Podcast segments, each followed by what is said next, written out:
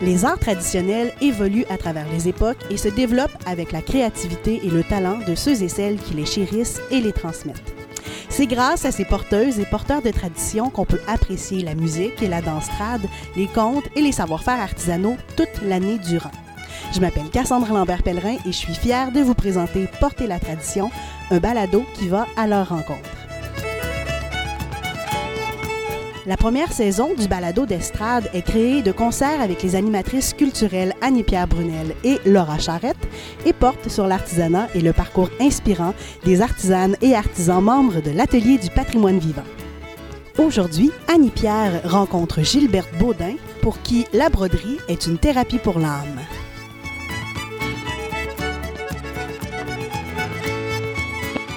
Bonjour, je m'appelle Annika Brunel et je suis chargée de projet pour Estrade. Aujourd'hui, j'ai le plaisir de recevoir Madame Gilberte Baudin qui pratique la broderie au ruban. Pourriez-vous me parler un petit peu de la technique que vous pratiquez? Euh, en broderie, moi, je pratique euh, plusieurs techniques.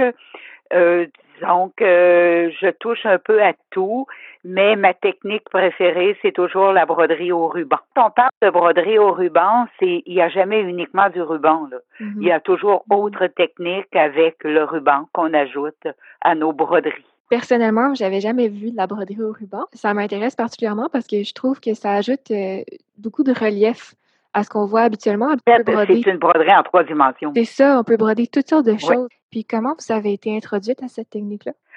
Oui, bon, ça, c'est une longue histoire. Euh, je- me suis toujours intéressée aux travaux manuels. J'ai commencé étant très jeune.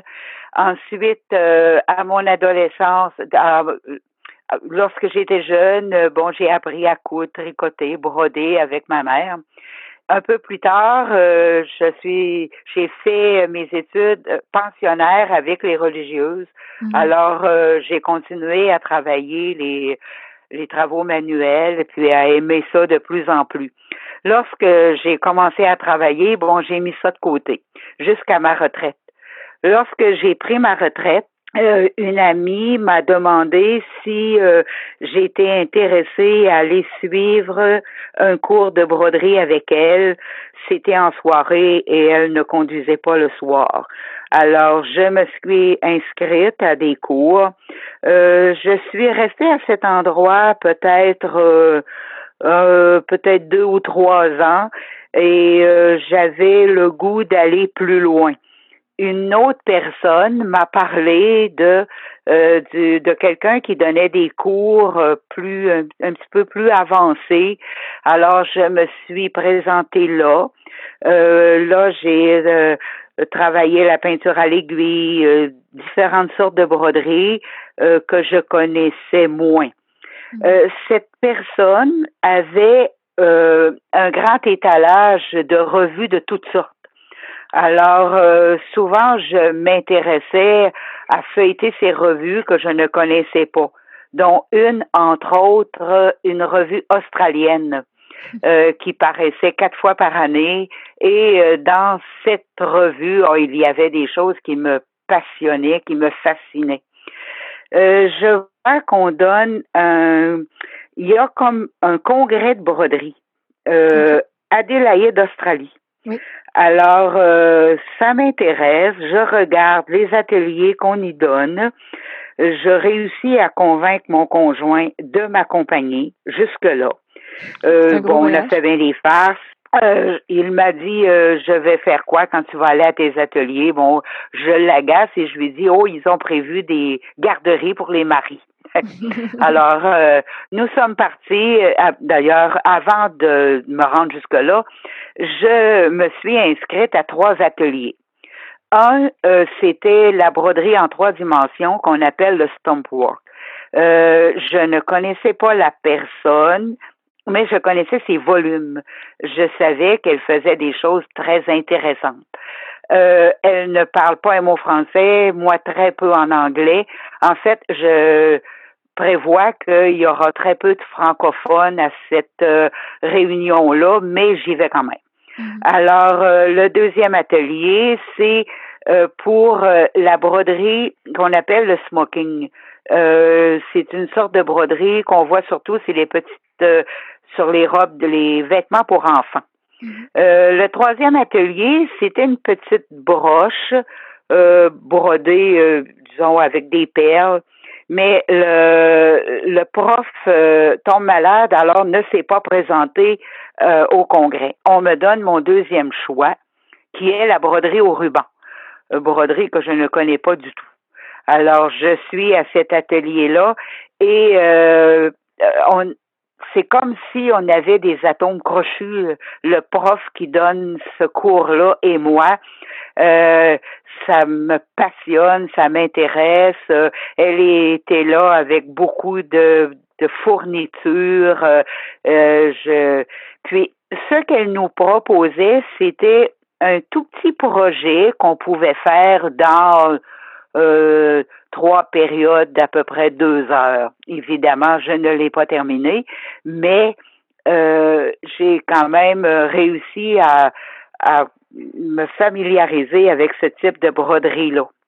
Lorsque j'ai quitté Adélaïde, euh, bon, j'avais plein, plein de fournitures pour broder au ruban. Euh, j'ai, euh, je suis revenue avec tout ça et euh, le, la personne en question qui m'a donné cet atelier-là, elle demeure à Cape Town, Afrique du Sud. Mm-hmm. Je, elle a des, euh, ils ont un, comme euh, une boutique là. Alors ça c'est la première escapade s'est passée en 2009. Mm-hmm. En 2010, je retourne à Cape Town, l'Afrique du Sud, rencontrer à nouveau cette personne-là. Euh, on s'était donné rendez-vous à l'hôtel. Elle est venue me voir avec une pièce qu'elle venait tout juste de terminer. Euh, c'était un cadre avec uniquement des roses. Le, le, volume n'est pas encore écrit. Je suis en admiration devant ce tableau-là. J'avais envie de partir avec. Et euh, elle euh, se préparait à écrire le volume que j'ai et je lui dis le premier volume qui va sortir des presses, j'aimerais ça qu'il soit pour moi et dédicacé.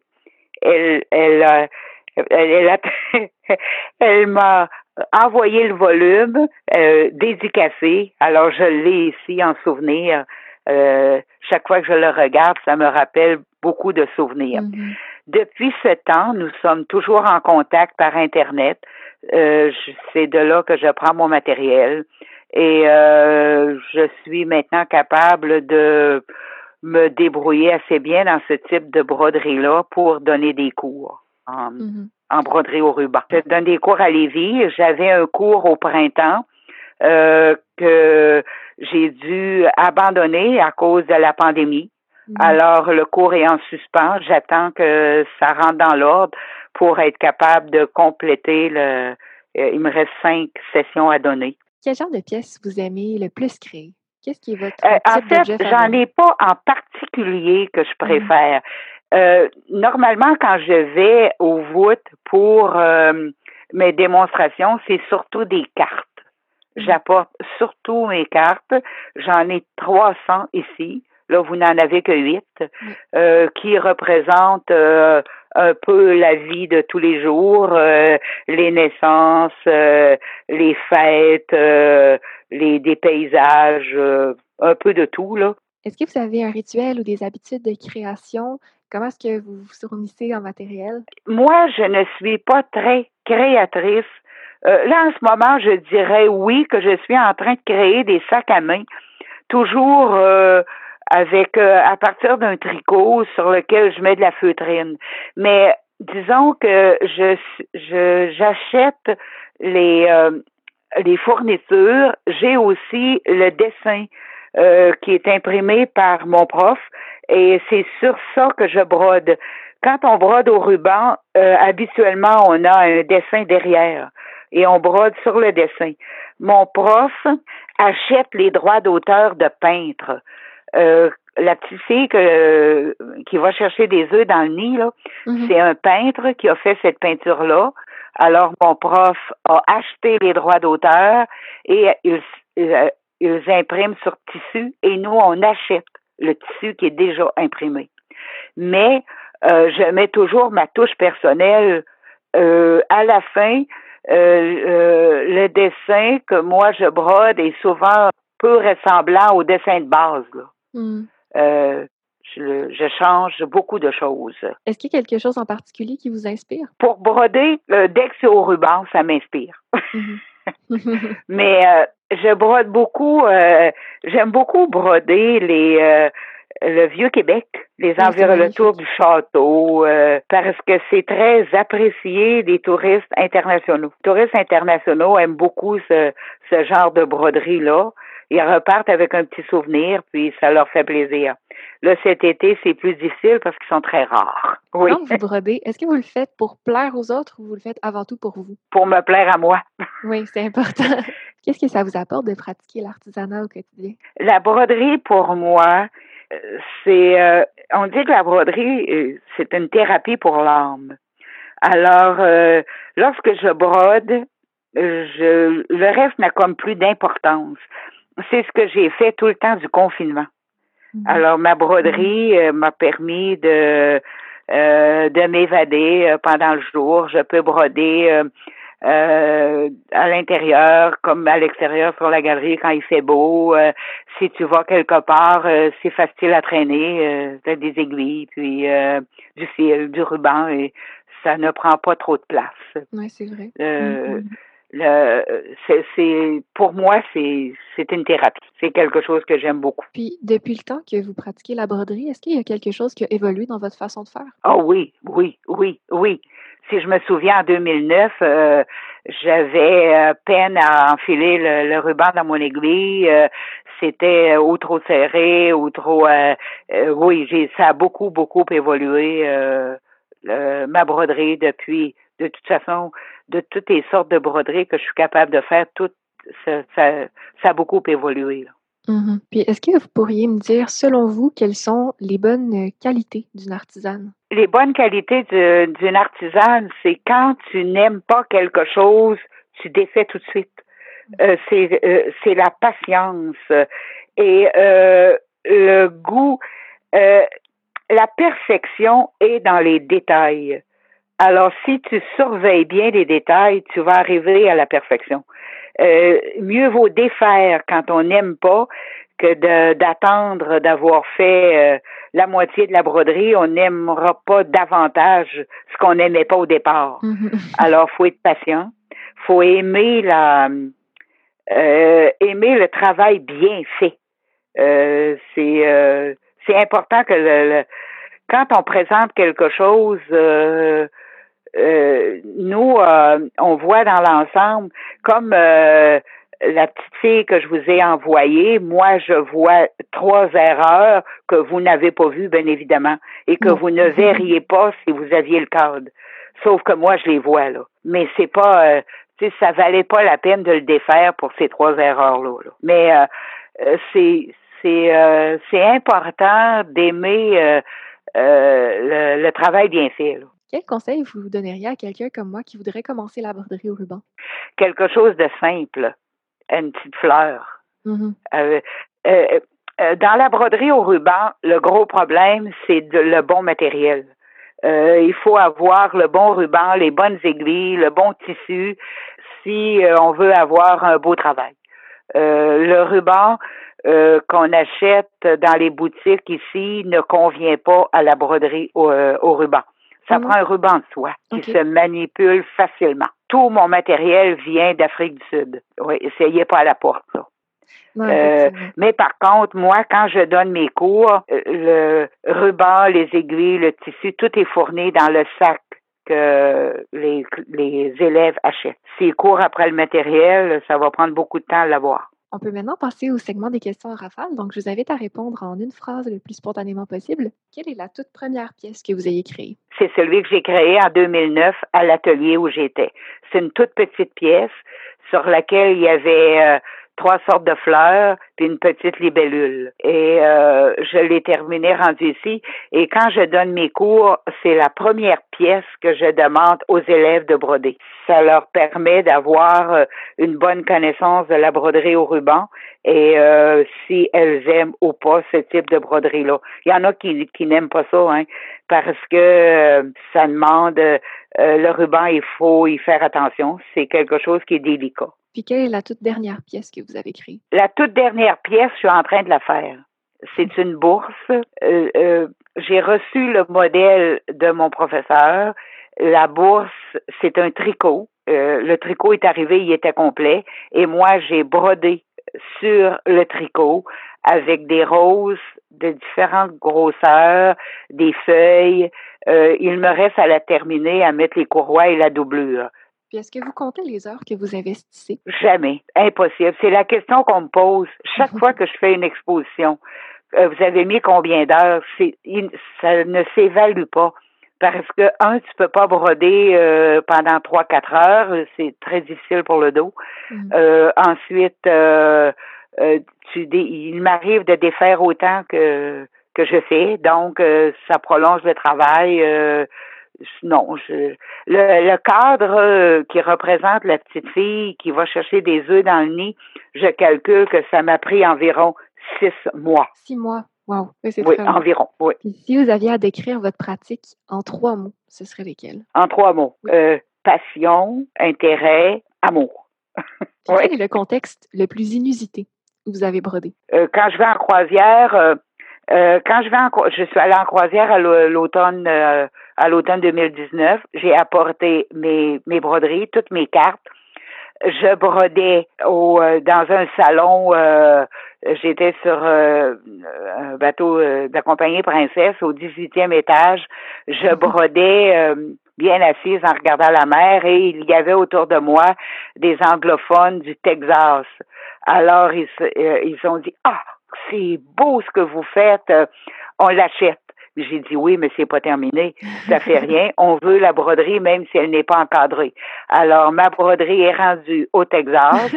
C'était la, le, le château et, euh, et c'était pas fini. Rendu chez eux, ils ont mis ça dans un cadre, mais avec tous les fils qui pendaient. Euh, un peu partout parce que ça n'était pas terminé. Euh, ça m'a bien fait rigoler. Ils sont drôles, oui. Oui. Très drôle. On, pourrait passer euh, au troisième segment de l'entrevue, qui est une discussion sur une pièce que vous affectionnez particulièrement, donc le cadre avec la petite fille. Est-ce que vous pourriez m'en parler? ce cadre-là, j'ai vu ça sur le site Internet de mon professeur. ça m'a fascinée. Je me suis dit, ah, ça va être long, mais je commande ça. Alors, euh, c'est arrivé euh, étampé sur le tissu et euh, c'était quelqu'un avait brodé ça, je sais pas qui là, mais je trouvais que ça manquait un peu de finition. Alors moi, j'ai euh, mis beaucoup de détails. Euh, j'ai euh, travaillé à, la petite fille, je lui ai frisé les cheveux, j'ai décoré ses pantalons, j'ai ajouté beaucoup de fleurs au jardin, j'ai changé des choses. mis des œufs dans le nid, c'est cette mm-hmm. pièce-là. Puis, lorsque je fais des expositions, euh, j'apporte toujours ce cadre-là, tout le temps.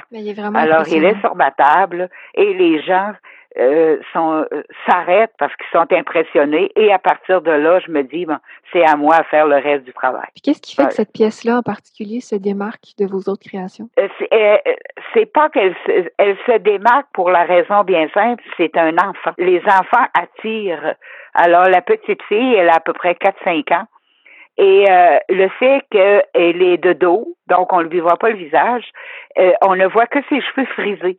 La première question, c'est euh, comment vous avez fait pour lui friser les cheveux? donc ben, ça, c'est intriguant. Comment vous avez fait ça? Bon, oui, c'est intriguant. Oui, oui.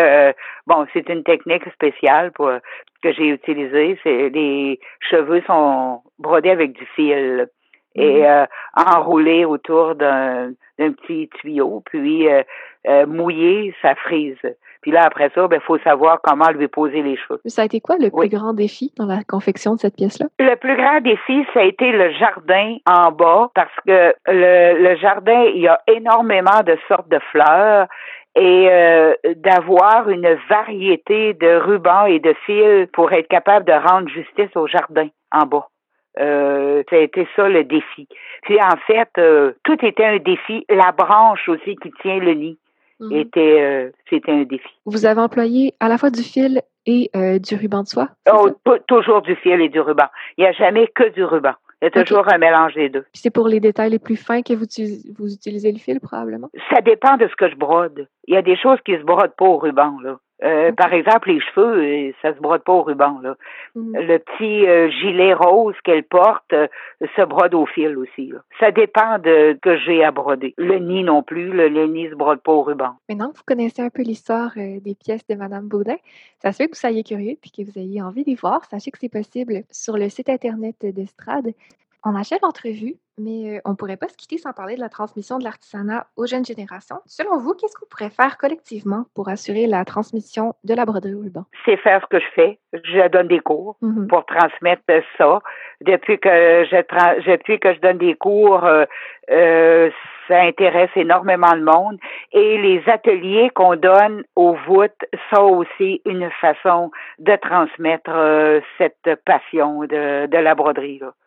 Euh, les gens euh, aiment beaucoup euh, me voir, par exemple, broder les roses. Puis, en tout cas, c'est une façon qu'on peut utiliser pour transmettre la passion de l'artisanat. Mm-hmm. Dans mon cas, à moi. Ouais, le montrer le plus possible. Puis, qu'est-ce qu'on pourrait souhaiter pour l'avenir de la broderie au ruban? Je veux terminer avec une phrase. Oui, ben oui, allez-y. OK? Le travail des mains oblige l'esprit à la tranquillité et laisse le champ libre au mouvement de l'âme. C'est magnifique. Est-ce que c'est de vous? Non. non. Euh, ça vient d'un personnage qui s'appelle Diderot. Mhm, D majuscule I D E R O T. De l'encyclopédie. C'est une de ses expressions. OK. Ou encore une autre phrase que j'adore, la créativité, c'est l'intelligence qui s'amuse. Ah, Alors quand les gens, les élèves me disent ah, euh, on n'a pas respecté le patron, c'est la phrase que je leur donne, elle vient de Einstein. Ça conclut vraiment bien l'entrevue. Donc voilà, c'est ce qui termine cette balado-diffusion avec Gilbert Baudin. Si vous avez aimé le balado et que vous voulez en savoir plus sur le travail de Madame Baudin, je vous invite à consulter le site internet d'Estrade. Puis moi, je vous dis à très bientôt pour un nouveau balado avec une porteuse de tradition. Le balado d'Estrade est une production du Centre de valorisation du patrimoine vivant. Cet épisode a été réalisé par Annie-Pierre Brunel. Le thème musical est un extrait de la pièce L'autre bord de l'eau du groupe La Déferlance. Un grand merci à Madame Gilberte Baudin pour sa générosité. Je m'appelle Cassandre Lambert-Pellerin et on se dit à bientôt pour un autre épisode de Porter la tradition.